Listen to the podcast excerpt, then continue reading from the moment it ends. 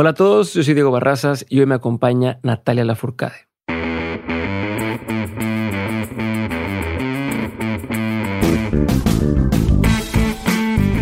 Hola a todos y bienvenidos a Dementes, el programa en que tengo conversaciones con la gente que se salió del camino tradicional y que hoy son referencia en su industria. Hoy tengo el gran honor y gusto de poder presentarles el episodio que hice con Natalia Lafourcade. Para mí fue un honor poder platicar con ella. Es una persona que irradia una paz y una buena vibra que, bueno, ustedes escucharán ahora. Para quien no sepa quién es Natalia, les explico rápidamente que Natalia Lafourcade es una artista, compositora, intérprete y productora musical mexicana. Tiene casi 20 años de carrera y es una de las cantautoras latinoamericanas más reconocidas a nivel mundial. Ha colaborado junto a artistas como Juan Gabriel, Los Ángeles Azules, Omar Aportuondo, Jorge Drexler, Pepe Aguilar, Leonel García, Kevin Johansen, Rubén Blades y Devendra Banhart, entre otros. Ha recibido un montón de reconocimientos nacionales e internacionales, entre ellos nada más 14 Latin Grammys, 2 Grammy Awards, un premio Billboard y 3 MTV Awards. En los últimos tres años ha ofrecido 250 conciertos en México, en América del Norte, en América Latina y en Europa. Y en el 2018 formó Un Canto por México, un proyecto altruista que convoca a diversas instituciones a unir voluntades y a arropar diferentes causas relacionadas con la música y la cultura. Actualmente es líder del proyecto Juntos por el Centro de Documentación del Son Jarocho, que reconstruye un centro afectado por los sismos del 2017 en México, donde se fortalece el tejido social y se preservan las tradiciones de la comunidad veracruzana. El disco Un Canto por México es ganador de dos Latin Grammys y un Grammy Award, y a partir de este momento ya pueden escuchar el segundo volumen de este disco llamado también Un Canto por México Volumen 2, que lo está lanzando al mismo tiempo que se inaugura el Centro de Documentación del Son Jarocho. Hoy Natalia me cuenta sobre cómo llegó a donde está el día de hoy y algunas de las lecciones más relevantes y más memorables que ha tenido a lo largo de su vida y su carrera. Espero que disfruten este episodio tanto como lo hice yo, que para mí fue un honor y un gustazo poder haber platicado con alguien de la talla de Natalia Lafourcade. Natalia, bienvenida de Mentes, gracias por estar conmigo el día de hoy. Tenemos poco tiempo, entonces me voy directo, directo para empezar. Y es, eh, quiero saber yo, recuerdo haber escuchado alguna vez una conversación que tuviste con un, buen amigo, Andreas Osberg, donde hablabas hace en el 2014 y platicabas tu historia de chica y cómo empezaste en la música y que pues, tu mamá desarrolló eh, este método eh, y esta escuela Marcasi de música y demás. Pero contabas que te encontraste una guitarra que tenía nada más tres cuerdas y que ahí empezabas a hacer tus primeras canciones ya un poco más eh, con instrumentos y, demás. Y quiero saber bien, siempre has estado relacionada con la música, pero ¿en qué momento empezaste a sentir que, que ya era lo tuyo? Y no me refiero a él, es que siempre me ha gustado y siempre que ya está con instrumentos, sino a puedo vivir de esto, me puedo dedicar a esto, puedo llegar a impactar mucha gente haciendo lo que hago. O sea, ¿cuántos fueron esos momentos que te hicieron decir de aquí soy? Pues yo creo que no tiene mucho realmente. O sea, yo creo que la música me ha acompañado toda mi vida. Nací en ambiente de músicos, crecí con padres músicos, maestros de música. Después mm, siempre soñé ser la cantante, siempre soñé el spot en el escenario, siempre soñé eh, ser la artista. siempre eso desde que era chiquita era algo que anhelaba que sucediera y ya con el tiempo y el pasar de los años, creo que cuando entiendes lo, lo tanto que necesitas de la pasión y de la vocación, como le dicen, como para poder seguir en el camino y para esto que dicen de, que es tan difícil mantenerse, es verdad. Es lo más difícil. Mientras más arriba estás, es más difícil y es más eh, exigente todo y más demandante y, y, también imponente, ¿no? O sea, como continuar. Entonces, si no hay amor y si no hay pasión, pues es muy fácil como botarlo o dejar la toalla o, o, o, darte la vuelta y decir, ay, no, ya, mejor me voy a dedicar a otra cosa. Y yo creo que hace no mucho, o sea, yo, yo siento que tiene algunos años, estoy hablando como de unos cinco años para acá, que se empezó a densificar un poco y a, a volver mucho más fuerte mi, arraigo y mi trabajo con la música, como entender no solamente el gusto por la música, sino entender la trascendencia que hacer música tiene tanto para mí como para las personas con quienes estoy compartiendo mi música, ¿no? O sea, como que ya hubo un punto donde yo dije, ay, espérate, espérate, espérate, o sea, esto, esto ya es mi vida, o sea, esto ya estamos hablando de, de que... Pero ya, llevabas 10 años de carrera cuando empezaste, o 15 años de carrera cuando empezaste a, pensar así. Sí, sí, pero realmente fue como, como, no sé, o sea, fue como algo que se acentuó en mí desde, yo siento que cambiaron cosas para mí, o sea, cambió mi forma de pararme en el escenario, mi forma de cantar, cambió mi forma de, sí, el porqué de lo que estoy haciendo, o sea, como que, como que, yo siento que, que, que algo, algo engranó.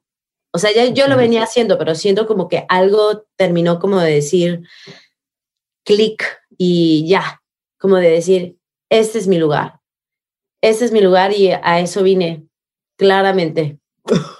pero, pero había como un antes y un después que dijeras, antes yo pensaba así o hacía esto o incluso porque ya desde antes te invitaban a ceremonias, estás nominada, había cosas que dijeras, antes yo todo esto lo veía de esta forma y después de ese clic, ahora entiendo mi vida o mi carrera de una forma distinta. O sea, pudieras ponerme como un ejemplo. Mm, ¿Cómo lo diría? Es que me cuesta mucho trabajo como describirlo porque es como algo que, que, se, que se colocó dentro de mí. O sea, me cuesta mucho decirlo porque, o sea, yo lo escucho, o sea, de repente hay gente que me dice, oye, es que tu voz cambió, cambió tu forma de cantar, cambió, algo pasó. Y sí, o sea, yo creo que fue el conjunto de muchas cosas, ¿sabes? O sea, desde, no sé, por ejemplo, hubo una época donde, donde yo estaba muy enferma. Hace cuenta que mi cuerpo,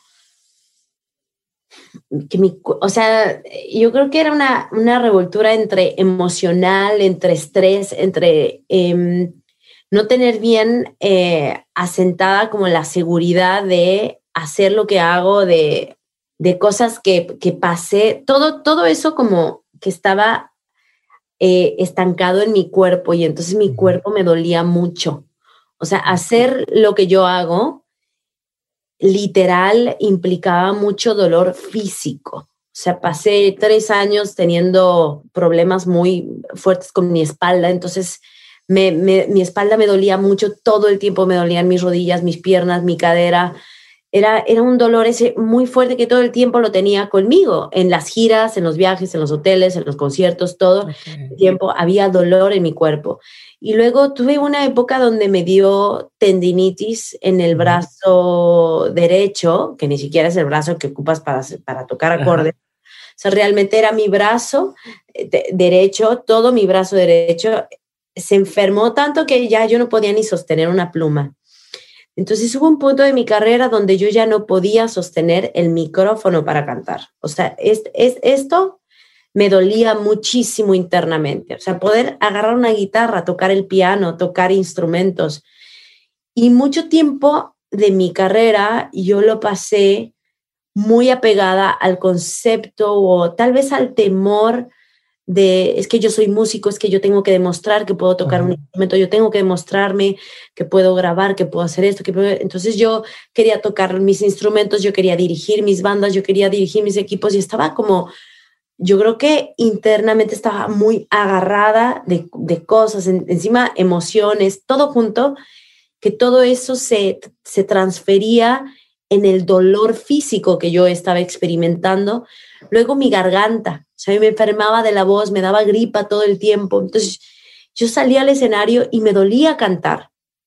yo recuerdo que fue una época muy difícil para mí, porque yo decía, ¿cómo puede ser que lo que tanto amo hacer me genera tanto dolor?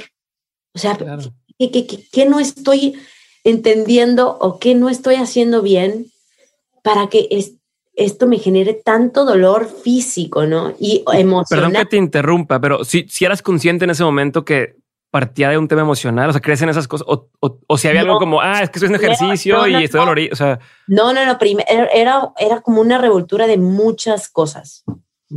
Principalmente eh, la, parte de no conocerme tan bien. Yo creo que el haber empezado tan pequeñita y el haber arrancado con todo a las giras, al trabajo, al, al el disco, la promoción, los viajes, el disco, la promoción, los viajes, el disco, la promoción, los viajes, los, conciertos, siempre como, como todas las tensiones que pueden haber alrededor. Yo creo que todo eso, yo de alguna manera estaba somatizando mucha información que no la tenía como asentada, no la tenía digerida, no la tenía integrada en mí.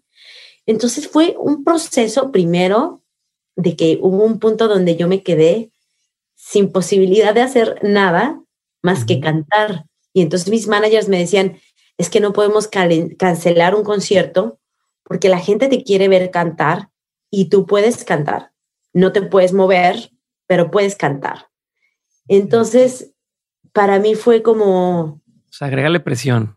Agrégale el tema de estoy siento mal, no quiero estar, y, pero no puedo, no, sé, no controlo mi vida. Cancelar, no podemos cancelar. Y, y aparte, eso sumado con, pues, con los con, como, como el momento, digo, he tenido arriba y abajo y yo sí venía saliendo de un momento donde, donde mi carrera estaba parada y donde yo sabía que tenía que sacar adelante mi proyecto, pero yo decía, pero ¿cómo yo voy a cantar sin una guitarra en mis brazos? ¿Cómo voy a cantar sin un piano enfrente, sin un algo que me respalda, que, que, que me escuda? ¿no? era lo que tú decías, que tenías estas ganas de comprobar, ¿no? O sensación de que tengo que demostrar.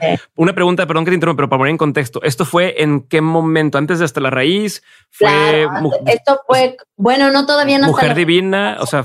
Esto fue Mujer, esto fue Mujer Divina y, Hasta la Raíz. Todo este Incluso Hasta la Raíz. Sí. Y, y fue muy interesante, ¿sabes? O sea, fue como una cosa muy personal, muy mía, eh, de, quedarme sin ningún tipo de escudo que yo tuviera que, que realmente me hizo confrontarme a realmente mostrar mi, a conectar con mi voz. Eso fue lo que me hizo, entre eso y también, obvio, la cantidad de colaboraciones con músicos mucho más avanzados que yo y, y maestros, ¿no? Que fueron y son mis maestros pero a nivel personal, algo que fue el quiebre fue ese momento, fue el haberme quedado sin ningún escudo y, tener que cantar así, como ahora sí que sin mis manos siquiera, o sea, simplemente cantar, o sea, pararme en el escenario. Yo recuerdo que todo eso fue una gira de teatros históricos en México que tuvimos, no la podemos cancelar. Y yo salí al escenario eh, a cantar. Y ahí fue cuando dije, esto es, es mi voz, es, es mi voz. Eso es lo que más importa, o sea, conectar, como ahí, hay algo en mí cambió. Y ahí como que empezó como una especie, como un despertar de, de, de, una ruptura y un renacimiento para mí de entender el amor que le tengo a lo que hago, porque yo nunca cancelé. O sea, es que para mí cancelar era como imposible. Yo no podía caminar y aún así, este, mi compañero, mi pareja me decía, es que cancela, ¿cómo no cancelas? Yo decía, es que no puedo cancelar, es que no puedo cancelar. Entonces, es ese tipo de momentos donde tú dices, pasión, o sea, es, como, es como un amor, como una cosa que, que sí, es, como un vínculo que no puedes soltar, ¿no? O sea, no te puedes soltar de algo que, que amas, pero a la vez lo que yo tuve que aprender fue a soltar y a confiar, confiar en mi voz, ¿no? Y de ahí siento que vinieron diferentes momentos personales que me, que me fueron como asentando, arraigando en mi elemento, ¿no? En mi elemento. ¿Alguno que puedas compartir? Pues esto. O sea, bueno, pero vinieron, vinieron otros momentos. Dije, pues alguno que pudieras así como, como recalcar. Sí, pues este realmente esto, o sea, como el entendimiento propio personal de qué me está pasando, ¿no? Yo creo que em, a los, los artistas, eh, en algún punto, tenemos esta confrontación con nuestra, que a lo mejor suena este, no sé, este, yo creo que tenemos un, momento de confrontación con nosotros mismos de, el temor a nuestra posibilidad de hacer o nuestro talento o nuestra grandeza como artistas. O sea, muchas veces tú dices, Ale, o sea, a mí me dieron un talento, yo tengo una posibilidad, porque tú te paras ahí y dices, pues que yo siento que no estoy haciendo nada, pero resulta que estoy haciendo algo porque la gente está conectando conmigo. Y a veces eso intimida y a veces da miedo. esa es la grandeza de nosotros que nos da miedo confrontar, nos da miedo aceptarla, nos da miedo decir, sí, sí, sí, sí, a mí me dieron algo y cuando yo hago ese algo resulta que afecto a los demás de manera positiva o negativa, pero yo impacto del otro lado. Y aceptarlo cuesta mucho trabajo. A mí me costó mucho trabajo realmente eh, asumir mi lugar, integrarlo. Y yo creo que desde que ya lo, lo, empecé a integrar, las cosas empezaron a cambiar, ¿no? Ya empezó a cambiar mi, mi porqué de lo que hago, empezó a cambiar mi inquietud, mis inseguridades, empezó a haber mucho más calma y mucho más paz y mucho más decir, pues entonces esto es lo que voy a, esto es lo que tengo para dar, habrá quien le gusta, habrá quien no, es la que soy, esto es lo que quiero hacer, esto es lo que no quiero hacer, hasta aquí sí, hasta aquí no, poner límites, o sea, yo para poder hacer esto necesito esto y esto no, y, es, y aquí sí, o sea, empiezas a encontrar tus propios códigos de crecimiento y de andanza. Tus prioridades fueron cambiando. Entonces todo, todo fue tomando como otro color y empecé a pasarla bien. Pues haz de cuenta que ya de ahí mis reglas del juego cambiaron. Para empezar, o sea, en todo proyecto que, toda cosa que yo hago, digo, la tengo que pasar bien, la lo tengo que disfrutar. O sea, me puede cagar hacer esto, pero entonces a ver, ¿cómo lo voy a hacer para pasarla bien? No, pues de esta forma, o de, o sea, o no lo voy a hacer y háganle como quieran, pero esto ya no lo voy a hacer. No sé, empiezas a encontrar tu, tu, tu, propios, tu, propia forma, ¿no? Y, creo que ahí es cuando realmente sale tu verdad, ¿no? Sale una cosa mucho más verdadera que, que, que cuando estás tratando de y estás como confundido. Sí, estás como forzando lo demás. Antes estás forzándolo y la segunda ya está fluyendo un poco. La Siento que mucho tiempo, o sea, realmente fui con mi verdad, pero mi verdad era que estaba confundida, que estaba eh, inquieta, que estaba insegura, que estaba persiguiendo algo tal vez en lugar. Persiguiéndolo. Pues más que persiguiéndolo, estaba sufriéndolo. Estaba yo eh, sufriéndolo de alguna manera, ¿no? Este, y, no, y ahora es diferente, es como, haz de cuenta que para mí ahora es, es acerca de, de compartir, es, como que cambió mucho la forma. Ok, a ver, y quiero... Puede ser muy subjetivo, puede quedar muy en el aire lo que estoy diciendo. No, no, no. Pero, este, bueno, sí, es que me cuesta explicarlo, pues, pero Em, un poco eso. No, es, algo que se siente, es algo que se siente y lo entiendo, porque muchos a diferente, en diferentes aspectos me imagino que hemos vivido cosas similares donde empezamos a... Recientemente me pasa a mí con el podcast, entre más empiezo a disfrutarlo en lugar de estar tenso, mejor van saliendo las cosas y, digo, guardando las, las, proporciones, pero más o menos entiendo esa sensación de la que estás hablando y se te nota. Y, y quiero entender también, no quiero justo preguntarte algo relacionado con eso, que es de pronto sale hasta la raíz esto, digo, ya venías haciendo historia, pero de pronto haces un boom, ¿no? Sales en Tiny Desk, empieza a haber más cosas de mayor proyección, a lo mejor internacional, si se pudiera decir. Eh, ahora estuvo en Netflix también en la misma este, participación y demás. Pero a mí me da mucho la atención entender, y, de ahí es donde te digo el tema de las prioridades y demás. Parece que vas hacia arriba, vas hacia arriba, vas hacia arriba, vas hacia arriba y de repente dices, pues una pausa. Que, cualquiera por fuera pudiéramos decir, ¿por qué? O sea, no, como ahí vas, ahí vas, ahí vas, o sea, vas despegando. No te da miedo decir, oye, bueno, pues una pausa, voy a tomarme un año sabático, voy a descansar, entre comillas, porque como quiera sé que estuviste fría, pero ¿por qué decides en el momento en el que muchos envidiarían estar, decidir, voy a hacer una pequeña pausa? Este, antes de volver a, arrancar, que otra vez volviste a arrancar y fue otra vez un boom, pero quiero entender un poquito eso, ¿qué, qué venía en tu cabeza, qué estabas pensando, porque creo que muchos hemos estado en ese lugar, ¿no? En el que decimos, oye, pues es que si paro ahorita, eh, se me va a acabar el changarro, ¿no? Me van a dejar de poner atención, ¿no? Ahorita tengo que capitalizar, capitalizar, capitalizar esto. ¿Tú cómo lo veías y, cómo tomaste esas decisiones? ¿O cómo, lo, ¿Cómo lo entiendes?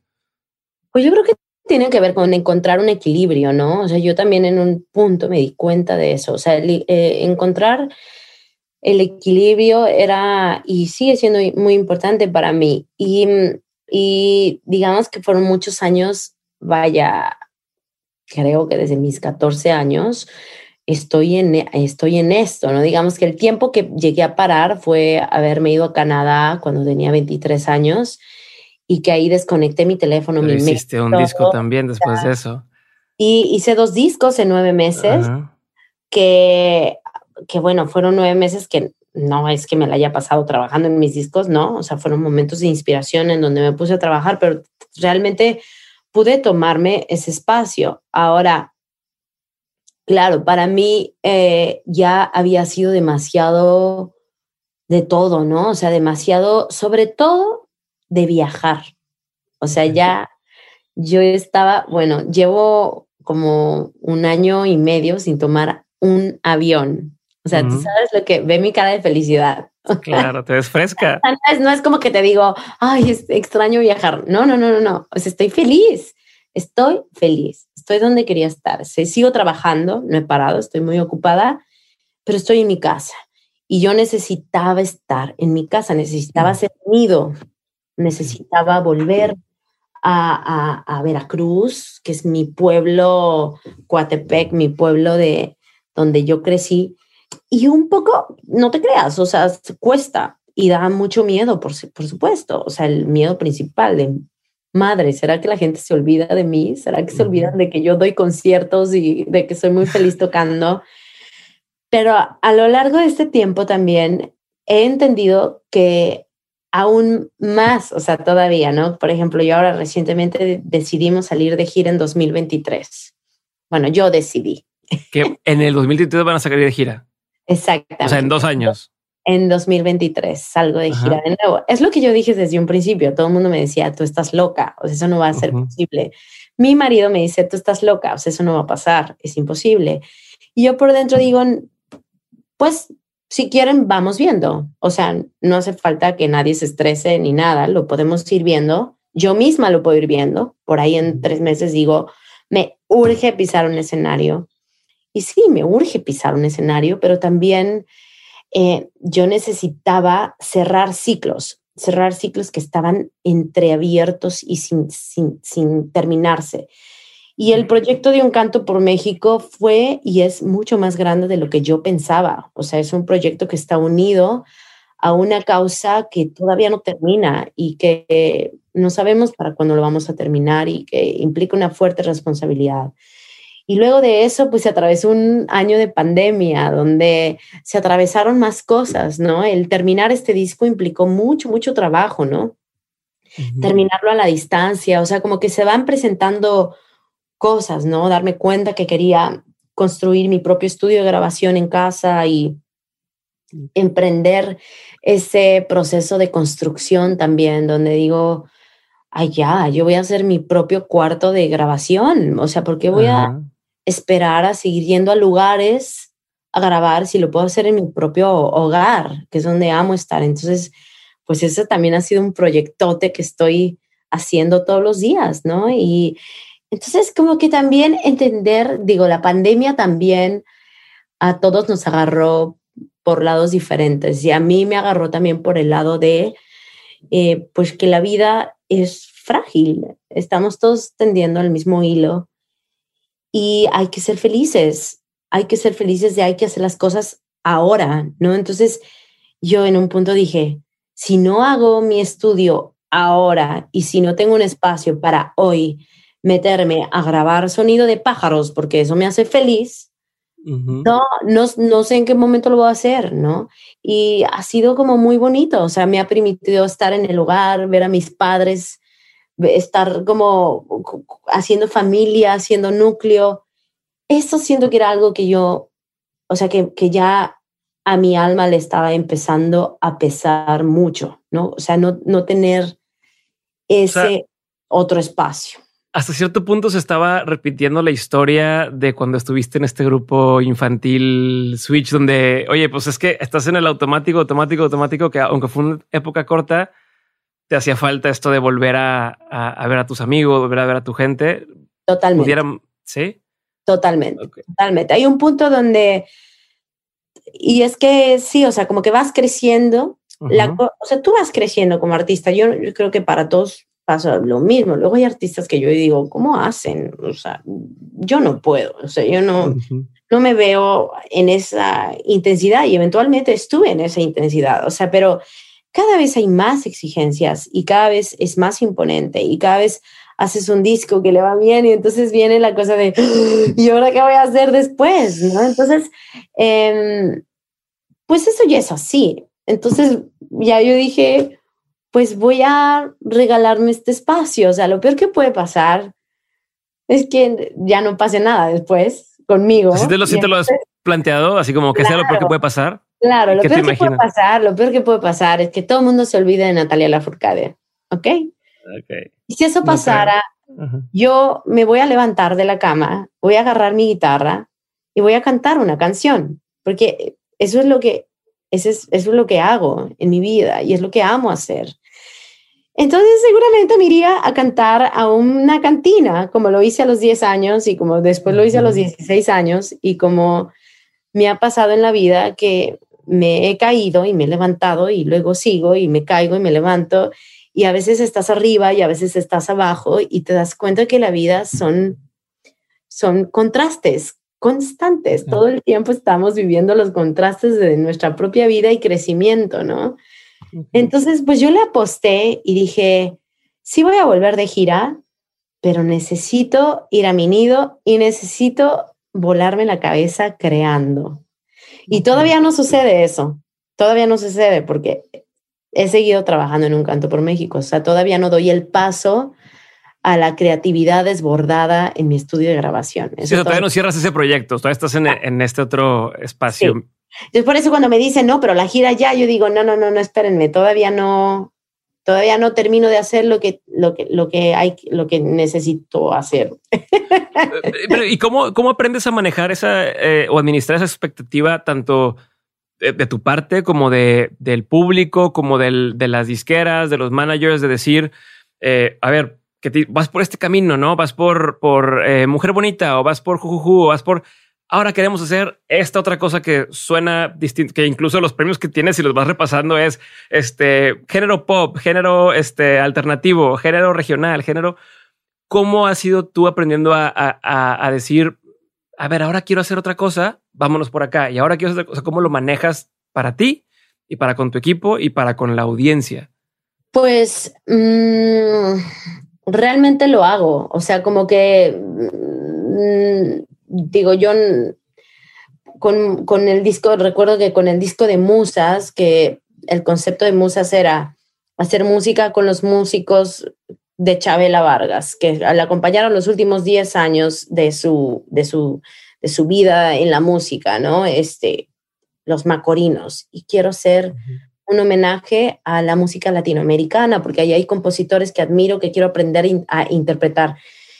Y entonces eh, empezamos a trabajar ese proyecto en paralelo de las giras, sin decirle a nadie, sin decirle a la disquera, sin decirle a, a, nadie. Realmente fue como un proyecto en secreto que yo pensé que a la disquera no le iba a interesar este proyecto y que, y que cuando se los mostramos dijeron, no, no, no, no, esto es una maravilla, esto lo vamos a hacer en grande. Entonces fue como, venga, ok, hagámoslo, ¿no? Y, y, y, lo mismo con un canto por México, sonos diciendo, quiero, quiero explorar la música tradicional mexicana porque ya haber hecho un homenaje al folclore latinoamericano me hace decir, espérame, espérame, y el folclore mexicano, ¿qué pasa? ¿No? Así, ¿qué hay aquí? ¿No? Y encontrarme con Kiko Campos fue como punto clave porque con él pude emprender esta aventura de coquetear con los géneros tradicionales de la música eh, eh, mexicana, ¿no? Entonces, eh, pues para mí ha sido placentero y para mí ha sido como toda una serie de, aprendizajes en la aventura de, este salto, ¿no? Luego ver que a la gente le ha gustado y luego ver que ha tenido sus reconocimientos y que ha impactado también.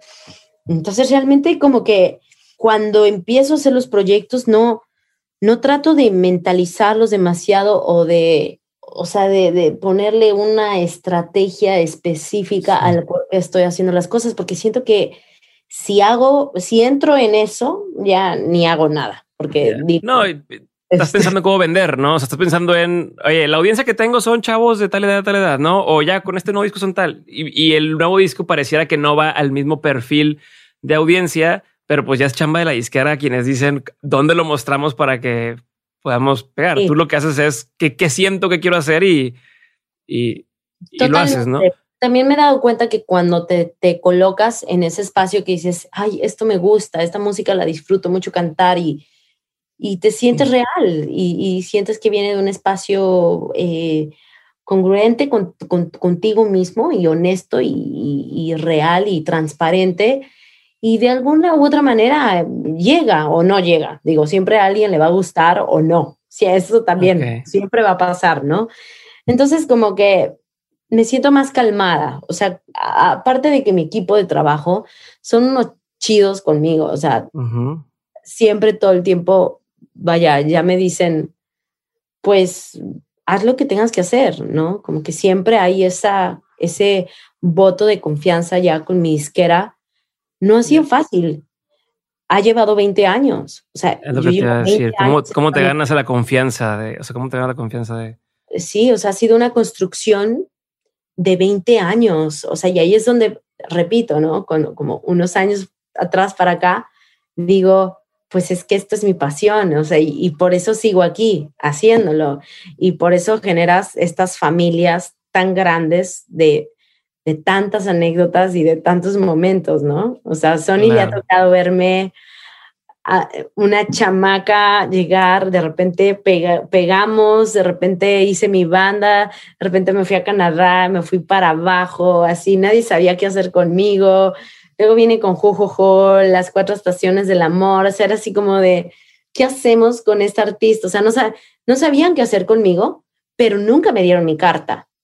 Nunca, me, nunca me, me dijeron, gracias, este, pues vuela libre y vete de Sony. Nunca, nunca me permitieron salir, inclusive en el momento en el que yo decía, ya, denme mi carta. No, no te vas. Bueno, y ahí seguimos, seguimos hasta que encontramos la forma y 10 años después de ese momento, aquí estamos acá, ¿no? Sabemos. y, y, a mí me, da mucha atención porque no seguiste una fórmula, o sea, no, no llevas decir, ah, pues es que todo esto ha sido siempre, a cierto punto nunca has encajado en, en donde te quisieran encasillar, al, al grado de, pues ese vive latino del 2003, donde la gente no entendía a lo mejor lo que estás haciendo y hoy pueden decir, quién fue el estúpido que le dijo, o sea, que, le dijo vaya Natalia, no? O sea, vi, un recopilado así de momentos históricos eh, donde la gente, no sé, no quería tanto al, artista y a gente como este, quienes eran eh, a, terciopelados, o sea, gente que dices, cabrón, ¿qué estabas, qué estaba pasando por la cabeza de esas personas donde todos esos artistas, artistas que hoy como tú son referentes en, lo que están haciendo, pero ibas un poco adelantada a la época o adelantado a lo que se mostraba en, en, el radio o en los lugares más este, en ese momento y que mm. hoy lo que tú estás haciendo vas marcando un, camino, ¿no? De, pronto detrás de ti han ido siguiendo eh, otros artistas que dicen, ok, sí se puede explorar ese territorio, sí podemos hacer eso eh, y a lo mejor no sé si es lo que vieron en Sony de ti desde el principio y por eso te decía no te vayas, pero pues, me imagino que las pusiste difícil. Eh, oye, te quiero cambiar el tema un poquito y quiero, quiero entrar a en qué momento te das cuenta que lo que tú tienes impacto, porque hace rato me mencionabas, ¿no? De que empiezas a ver que tengo un impacto, que empieza la gente a, buscarte y demás, pasa de ser algo, no, le, no sé qué palabra objetivo ponerle, eh, pero de algo un poco intangible a algo donde puedes tener un impacto real en la vida de las personas, hablando de el Centro de Documentación Jarocho, por ejemplo, o sea, donde, donde, donde ya tu música, tu arte, puede tener un impacto de reconstruir una cosa en el mundo físico. ¿no? O sea, ¿cuándo empiezas a, entender eso y, también por qué te avientas esa, esa responsabilidad encima que cualquiera pudiera haber dicho, no, pues no, yo, como hace, no, este, este disco para recaudar fondos, pero ahí se queda y, y sí, quién sabe para quién fueron esos fondos y quién sabe a decir, vamos a hacer esto. Y, no es lo que voy a hacer nada más 15 minutos, sino es lo que estamos haciendo eh, y, y todo lo que va alrededor de por qué, o sea, ¿por qué? ¿De dónde nace? ¿Y, cómo te das cuenta que sí puedes hacer este cambio real? Bueno, ¿por qué? Porque creo, creo en el trabajo del centro, eh, creo en la importancia que tiene em, traspasar información en las generaciones que vienen atrás de nosotros. Es decir, siendo un artista como, como la que soy ahora, con los años que llevo, no me considero un artista consolidada o así, o sea, no, soy un artista en pleno andar, ¿no? O sea, vamos a hablar en 20 años más. Pero bueno, ahí ando, estoy haciendo mi caminito, mi trabajito en la música y hay un punto donde dices, lo que hago, o sea, tal vez ya puedo empezar a gozar de lo que de los frutos de mi trabajo para empezar a hacer otros proyectos, ¿no? Eh, yo creo que hay muchos artistas que llega un punto en el que tienen este, este parteaguas importante, que tiene que ver con el altruismo, que tiene que ver con proyectos con causa. Me ha tocado verlo con Miguel Bosé, con una Shakira, lo, lo vemos con Maná, lo vemos con artistas internacionales, no sé, YouTube lo ha hecho, o sea, ¿cuántos artistas no podemos poner, no? Este, que, hacen el mismo Caetano Veloso, Rubén Blades, o sea, ves todo el, eh, el trabajo de tantos artistas que, que dicen, ah, ok, ahora vamos a hacer esta fundación o vamos a, vamos a encaminar estos recursos hacia este lugar, porque le vamos a ayudar a estas personas con nuestro poder de convocatoria, con nuestro poder de convencimiento, con decir, oigan, voy a hacer esto, ¿quién se une? Y e, eso es lo que, lo que pasa, ¿no? En este caso, yo dije, oigan, voy a hacer esto, ¿quién viene? Y poco a poco fuimos haciendo una familia que somos los que estamos atrás de la reconstrucción de este espacio, principalmente los cojolites, ¿no?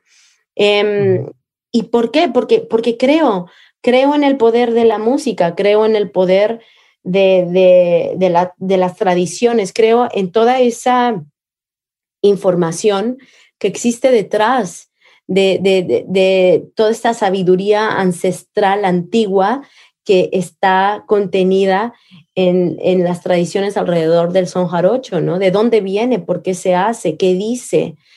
Em, siento que hay una información y valores importantes detrás del trabajo de la comunidad y del ejemplo que la comunidad también eh, da, ¿no? Y eso lo tenemos en muchos lugares de México, ¿no? Y hay que voltear a ver a nuestras comunidades y cuántas comunidades no tenemos en México que están afectadas porque se les está removiendo de sus espacios, porque se deja de valorar lo que para ellos es sagrado.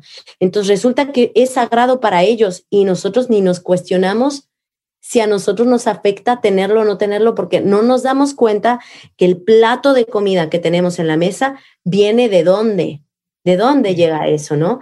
Entonces es, es, como una desconexión de universos, de mundos, cuando yo lo que siento que hay que hacer es conectar estos mundos. Hay que entender que todo tiene un porqué de estar donde está, o sea, todo está unido, todo está conectado, todos estamos conectados sí somos diferentes, sí hay diversidad y bendita sea la diversidad, porque es gracias a eso que tú volteas y dices, bueno, este árbol es así, este árbol es así. O sea, y qué delicia. Oye, mi, tono de piel es así, el tuyo es así, qué bonito, qué bien. Entonces, ¿dónde vamos a encontrar otra vez ese, esa empatía, ese encuentro, ese entender que formamos parte de un todo y que tenemos que cuidarnos y que tiene que ser equilibrado y balanceado. Entonces, este tipo de, trabajos que hace eh, el Centro de Documentación, como tantos lugares comunitarios que hay en México, eso es lo que, lo que está trabajando, ¿no? El orgullo por tus raíces. Ah, que no te debe dar pena tu color de piel, que no te debe dar pena que vienes de tal pueblito, de tal montaña. No, al contrario, siéntete orgulloso. Qué maravilla. O sea, tú tienes la sabiduría del campo, yo tengo la de la ciudad. Cuéntame de, lo que sabes, ¿no? Encontrémonos. Yo creo en la importancia de, de esto. Entonces, por eso estamos donde estamos. Y pues ya no nos podemos bajar de la lancha, ¿verdad? Ya la, somos en medio, se siente como, como que zarpamos hace mucho tiempo y ya no podemos volver más que avanzar. ¿Siempre has pensado así? O sea, ¿siempre has tenido esta idea de, de, rescatar las raíces, de conectar los universos y los mundos de los que hablas?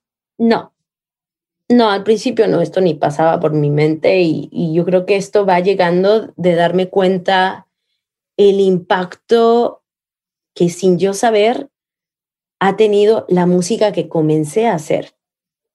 O sea, cuando yo, o sea, hace cuenta que un, buen tiempo yo primero quería ser la artista que iba a cantar en inglés y que iba a ser el crossover. Entonces yo iba a ser como otras artistas internacionales. Eso yo decía, ay, yo quiero ser como tal, Después eso pasó a, estar totalmente atrás, o sea, a yo decir, no, quiero cantar en español, quiero aprender a cantar en español. ¿Cómo voy a aprender? Pues tengo que cantar a los compositores que han hecho grandes canciones en español, al equivalente a una Ella Fitzgerald, una Eta James en México, ah, pues Toña la Negra, claro. Tenemos artistas latinoamericanas increíbles. Tú escuchas la música de María Grieber y dices, pero hombre, o sea, esta mujer, la cantidad de música que hizo, estaba ahí con los grandes, codeándose con los grandes compositores, haciendo nuestros estándares a la mexicana en español, haciendo música increíble con nuestra cultura, con, con, con, lo nuestro. Entonces, así fue con cada uno de los compositores que empecé a encontrarme, que empecé a trabajar, que empecé a decir, ay, ¿cómo le hago para cantar lo que Violeta Parra compuso, ¿no? No, pues esto requiere como hay que entender, hay esta canción que cantó Chabela, que me encanta, pero con yo, y, es empezar a encontrar tus formas, todo eso a mí me, me hizo decir, yo quiero cantar en español, quiero, quiero que se vea que quiero reflejar mi mexicanidad a mi modo y a mi estilo y en mi universo. Pero el día que yo empecé a llevar esto a Estados Unidos, con todos los, toda la gente que están allá lejos de sus casas, que están añorando sus hogares y ver el impacto que esto hacía en estas personas, el impacto de una hasta la raíz en Chicago, en Texas, en California, en diferentes lugares de Estados Unidos donde la gente, luego ir a Europa y tocar en París, donde yo creo que ni va a venir a mi concierto. Y de repente me dicen, tenemos un sold out en París. entonces salgo y me encuentro gente que no habla ni un carajo de español y gente que extrañan su hogar, sus familias y que lloran y dicen gracias porque me hiciste volver a México, me hiciste volver a mi Argentina, me hiciste volver a mi Colombia, me hiciste volver y darte cuenta que la música, finalmente, los ritmos latinoamericanos, los ritmos mexicanos, los ritmos que tenemos, todos vienen del llano, todos coinciden, todos se parecen. Entonces es maravilloso, es maravilloso y a mí eso me hizo decir, qué maravilla, o sea, esto es medicinal, esto es, de una fuerza así que me, que, que me rebasa, o sea, que no puedo contra esto y lo tengo y lo quiero seguir haciendo, ¿no? Y pues eso ha sido lo que me ha hecho hacerlo y seguir queriendo aprender y explorar. Y en ese sentido, en 10 años, ¿qué va a ser un canto por México? O sea, ¿qué te imaginas que vas a, ver en, en 10 años, en 20 años, que es cuando ya seas una artista consolidada, como dices que ahorita no eres, según tú? Este, para ti, ¿qué va a representar eh, esta etapa de, de los dos discos de, de Un Canto por México? ¿Cómo quisieras recordarla? Un, canto por México es una estructura que, que desde que la hacemos, yo y mi equipo de trabajo, desde que nace un canto por México, la intención es constantemente, o sea, bueno, no sé si constantemente porque es muy difícil, implica mucho, pero cada vez que hagamos otro volumen de Un Canto por México, debería apoyar una causa que está relacionada con la cultura, con el arte, con la educación musical sobre todo, en México, para México, en comunidades, ¿no? Ese es como su, la búsqueda de, porque yo sí creo que, vaya, es una lástima que en México no se le dé la importancia a la educación musical. Yo crecí con padres músicos que son maestros de música, entonces eh, yo sí digo, ¿cómo puede ser que no se le dé la importancia a la educación musical, que se le da a otras materias, ¿no? Em, es tan importante como otras materias, ¿no? O sea, quizás no vas a ser músico, pero no importa, vas a aprender cosas, vas a aprender valores en la música que los vas a trascender a la vida y a la cotidianidad y, a, a, la forma de vivir. Pues a mí me encantaría que podamos hacer un volumen 3, un volumen 4, que siempre sean proyectos que traen de vuelta la música de comunidades, la música que se escucha en comunidades, el folclore, la música tradicional, que traiga y que, y que una estos universos de entre artistas consolidados, artistas de grandes nombres y músicos, grandes artistas también, que a lo mejor no tienen un nombre y una presencia pública enorme eh, de números infinitos, pero de talento impresionante también, porque tenemos talento en México, este talento comercial y no comercial. Entonces, ojalá que sea ese proyecto que pueda continuar en este formato, ¿no? Buenísimo. Voy a pasar a la segunda parte de la conversación. Son preguntas concretas. La respuesta no tiene que serlo. Contestas y avanzo. No son preguntas random de Natalia. No, no te, no te, no te estreses. Pregunta número uno. ¿Cuál ha sido uno de los peores consejos que te han dado en tu carrera? Pues fíjate que alguna vez alguien me dijo que yo no podía sola. Me dijo, aparte era alguien que yo quería mucho y en quien había depositado toda mi confianza. Y me dijo, tú no puedes sola. Tú, tú sola no podrías. Vaya, no podrías hacer...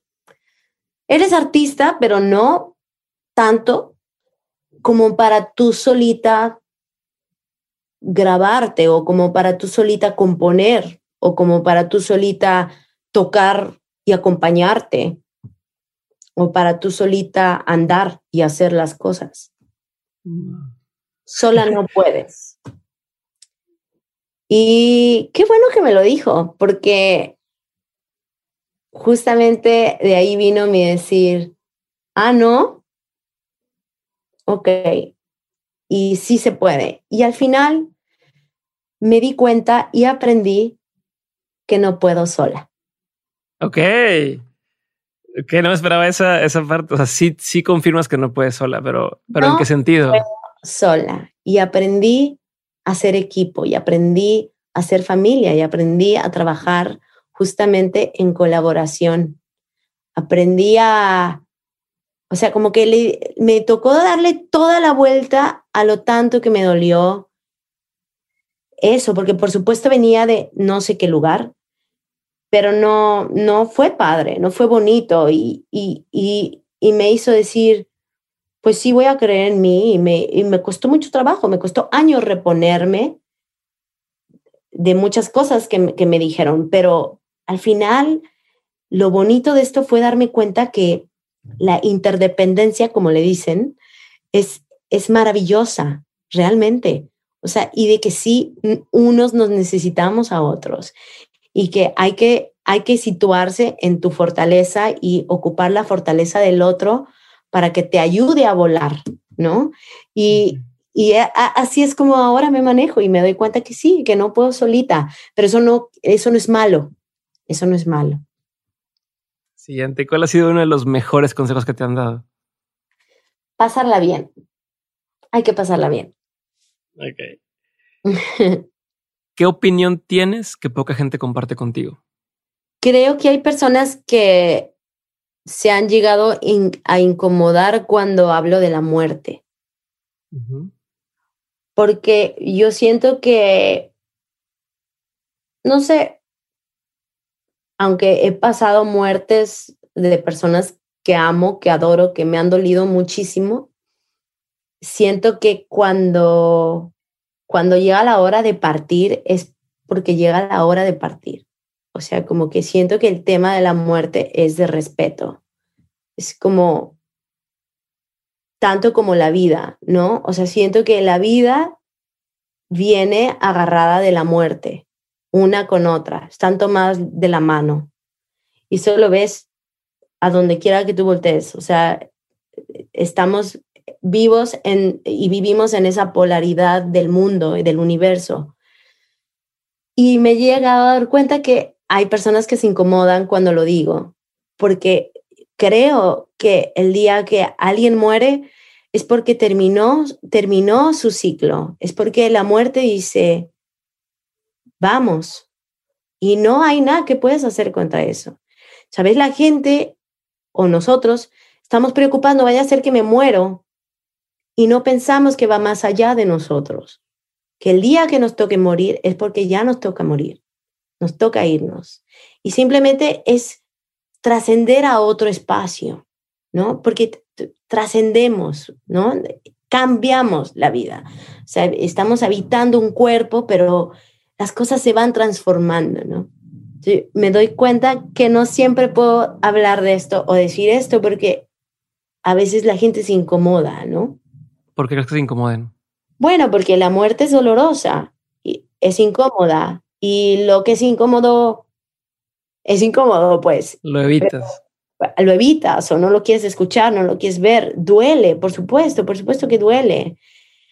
Pero bueno, es que es parte de, o sea, que todos llegando a este mundo, pues estamos firmando un contrato de venir y de irnos. Entonces, eso, Em, es raro decirlo, sí, y, eso, o sea, me doy cuenta que, que sí, que, que no es tan cómodo para algunas personas de escuchar y yo le debo mucho respeto a este tema. Entonces también es, bueno, ya que preguntas. Ahí va, otra, te voy a preguntar otra cosa. ¿Qué es algo que la gente no sabe de ti y que si supiera le sorprendería? a lo mejor mi, mi fanatismo por la danza, por la danza contemporánea, el contact y el buto. Lo voy a apuntar para investigar qué es eso, porque no conozco esas dos cosas. Investiga qué es la danza buto y ahí sí vas a decir, ¿qué? ¿Qué? Perfecto. tres preguntas más. Lección más memorable de tus padres. Bueno, por ejemplo, a mi papá le admiro que tiene 85, 86 años va a cumplir y le apasiona la música y a su edad sigue parándose todos los días a las 7 de la mañana a tocar el clavecín. Es maravilloso, o sea, verlo y decir cómo después de tanto tiempo sigue amando lo que siempre ha hecho, o sea, se sigue para, él es laudero, él es, trabaja la madera, ¿no? Y ama hacer barcos de madera, ¿no? Entonces, a sus 86 años le hablas a las 5 de la tarde y le dices, ¿qué estás haciendo, pa? Estaba haciendo un barquito de madera. Amo. Y luego de mi mamá, bueno, eh, mi mamá una ¿Los vende los barquitos? Perdón que te interrumpa, pero o, no, nada más no sé por gusto y los tiene. los tiene en su casa, tiene como tiene barcos así de grandes, ¿sabes? O sea, como barcos de madera y barquitos chiquitos y de todos tamaños. Él es como un capitán músico, pero yo creo que es un marinero, él es un capitán. No, no un marinero, él es un capitán.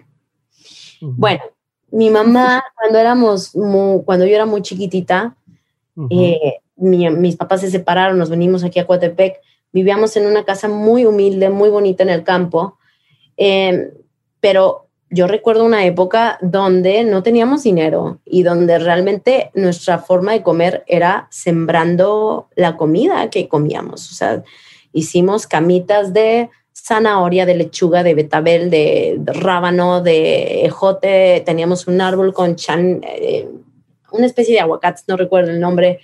Sembramos un árbol de guayabas y entonces no teníamos dinero. Yo tenía que tenía entrada a la escuela, no me acuerdo si era primero de primaria o o pre, primaria, no, no recuerdo. Pero yo recuerdo muy bien que era el tema de los uniformes, venía el tema de los uniformes y mi mamá no tenía dinero para comprar los uniformes y me decía, bueno, probablemente yo te voy a hacer tu uniforme porque no tengo el dinero. Y entonces, aparte ella me hacía mis vestidos, me hacía mis, este, todo, ¿no? Mis juguetes, todo lo hacía ella con sus manos. No podía comprar muñecas, no podía comprarme una Barbie. Yo no, tú, nunca tuve una Barbie, nunca tuve un pony o una cosa de esas. Bueno, no teníamos tele, así. ¿Cuando les robaron fue en esa época o fue mucho después? Ah, nos robaron todo el tiempo. Ok, luego les contaste que entraron un hacha y tal. todo el tiempo, todo el tiempo nos robaban. O sea, como yo decía, ¿qué? No sé, pero bueno, este, no. Y entonces el árbol de guayabas en verano empieza a soltar guayabas, como no sé cuántas al día unas cubetas de guayabas y guayabas que mi mamá era así como, vamos a levantar guayabas, vamos a levantar. Y después con las guayabas se hizo pastel, gelatina, mermelada, este, todo, todo lo que quieras de guayaba, todo de guayaba. Y me acuerdo mi mamá trayendo el dinero a la casa y diciendo, tenemos los uniformes, tenemos los cuadernos, tenemos los útiles. Y yo era muy chiquita, o sea, yo lo único que lograba percibir era como, qué rifada. Bueno, no pensaba esa palabra, pero yo decía, wow. Y segundo, como de, como de un árbol, ¿no? Como que un árbol, ¿no? Y ahora, al tiempo que pasa, me gusta mucho recordar esta anécdota porque esta anécdota me hizo entender que que claro, o sea, justo, nunca estamos solos, ¿no? Y no vamos solos, o sea, siempre va, a haber algo que te va a salvar si estás atento a verlo y percibirlo, ¿no? O sea, siempre va a haber un algo que a lo mejor tú dices, soy el ser más pobre de esta tierra, pero va a haber algo que te va a decir, oye, si, si colaboras conmigo, este, puede que salgas. Entonces, pues esa anécdota me gusta mucho, o sea, me, me permitió saber que siempre se puede. Hay que ingeniárselas, ¿no? Buenísimo. Dos preguntas más. ¿Lección no memorable de tu pareja? El amor. El amor incondicional. El amor que no desea nada a cambio, que respeta, que confía, que, que es, que, que, que apoya, que hace equipo, que, eh, el humor, ¿no? O sea, como el humor en, la... En, sí, o sea, entender que el amor no tiene que ser esta cosa que nos pintan de que sufres, de que hay que miedo quererte, pero que no, no, realmente el amor. Mira, este ser con el que yo estoy desde hace 10 años, desde la primera vez hasta hoy, nunca tuvo miedo de amarme. Así, Fui yo la que aprendí a amarlo sin tener miedo de amarlo. Fui yo la que tuve que aprender eso. Poco a poco lo fui aprendiendo y entendiendo. Pero ahora digo, oye, pues es que el amor, pues así es fácil. Por supuesto, vinieron muchos tropezones, muchas caídas y así. Pero al final, el amor, así. El amor incondicional. Libro, película, documental o serie el que haya marcado un antes y un después en tu vida. Que hayas dicho, vi esto, leí esto, escuché esto y fue un parteaguas, cambió mi forma de pensar? Pues hay un libro que se llama El Camino del Artista de Julia Cameron, Cameron, que me sacó del hoyo. ¿Sí? Sí. ¿Y hacías las morning pages y todo o no hiciste eso? Las sigo haciendo. ¿Es en serio? Sí, por aquí tengo mis libretas, sí. Diario lo hago. Sí. Sí, fue un libro que me, me cambió así toda. Bueno, es de las cosas que dices, ¿qué, qué, tanto pasa, no? ¿Qué tanto puede suceder para que algo termine de engranar en ti? Yo creo que todo este momento del dolor, el dolor en mi cuerpo, el dolor físico, todo esto que, que, que tuve que superar, hubo dos libros que me sacaron de ahí. O sea, sí, o sea, igual no es tan cool, ¿no? Porque son, o sea, como libros en el, en el terreno del, de la autoayuda, que muchas veces, ay, eso qué horror, pero no, bueno, yo soy súper pro autoayuda, por supuesto, así, ayúdenme. Realmente, el, el, libro de Julia fue como, hoy, claro, o sea, como que hacer ese curso, ya van tres veces que lo hago. Ok, ok. Pero a ver, la gente no me va a perdonar si no te digo cuál es el otro, porque dijiste dos y me van a decir, oye, pero dijo que eran dos, ¿cuál es el ah, otro? Bueno, claro que vinieron juntos. Eckhart Tolle y Julia Cameron. Eckhart Tolle. The Power of Now, ¿o cuál? The Power of Now. Y, y, Julia Cameron con su belleza del libro del camino del artista y sus tareas que fueron como, ay, pero yo no sabía hacer esto. Sí.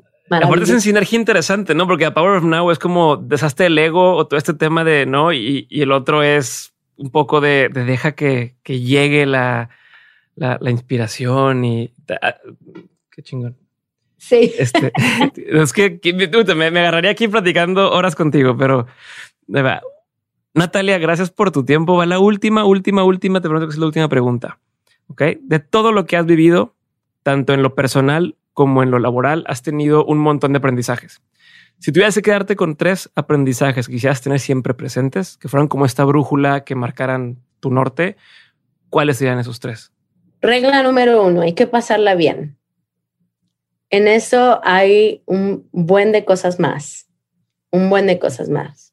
Número dos, hay que saber qué se quiere y ser bien honesto con lo que quieres, para que de ahí puedas desmenuzar en todo lo que viene después. Todo el trabajo que viene después parte de la semilla. La semilla tiene que traer mucha honestidad. De verdad, eso es como tomarte el tiempo de realmente meditar acerca de qué quieres. Y después, confiar, la confianza. Muy importante la confianza. Confiar en que las cosas tienen su tiempo, tienen sus procesos, tiene, es como, como los arbolitos, es como la siembra, ¿no? O sea, hay que arar el campo, hay que, hay que esperar los ciclos, ¿no? todo va agarrando y de repente ya, ¿no? Las cosas no pasan de la noche a la mañana, hay que trabajar por ellas y confiar y tener paciencia. Entonces, la confianza se ha convertido en un gran, gran aliado. Cuando algo no se da, por algo es y hay que confiar en que por algo no se está dando y cambiar la dirección, como los barcos, ¿no? No, por allá el viento dice que no y ahí quieres ir. No, confía, el viento no está dando para allá, bueno, para allá. Y ahí vas a ir escuchando para dónde es, pero hay que confiar, ¿no? Hay que escuchar.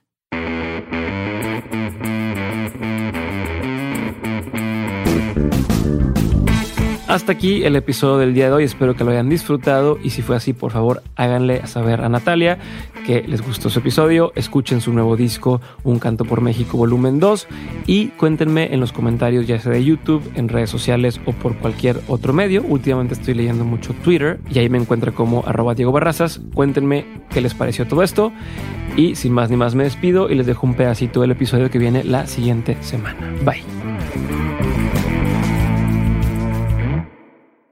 Yo creo que el stand-up es una disciplina artística que requiere tiempo en el escenario, la neta. Entre más tiempo en el escenario tienes, mejor comediante eres. El mejor comediante del mundo de stand-up, que es Dave Chappelle, lleva treinta y tantos años haciéndolo. Por eso es el mejor, lleva años subiéndose al escenario una y otra vez te subes y dices, se te ocurre, le pones, le agregas, le quitas, haces más cosas. O sea, se vuelve ya un modo de vida, un estilo de vida que lo único que haces es pensar todo el tiempo. Se te ocurre una premisa y la escribes, te pones a ver un especial de stand-up, empieza como a fluir el pensamiento creativo y le pones su, su remate, te subes al escenario, lo pruebas, ves cómo funciona mejor, si no funciona, ya se vuelve, eso es tu vida completamente. With lucky landslots, you can get lucky just about anywhere. Dearly beloved, we are gathered here today to. Has anyone seen the bride and groom? Sorry, sorry, we're here. We were getting lucky in the limo and we lost track of time. No, Lucky Land Casino, with cash prizes that add up quicker than a guest registry. In that case, I pronounce you lucky. Play for free at LuckyLandSlots.com. Daily bonuses are waiting. No purchase necessary. Void where prohibited by law. 18 plus. Terms and conditions apply. See website for details.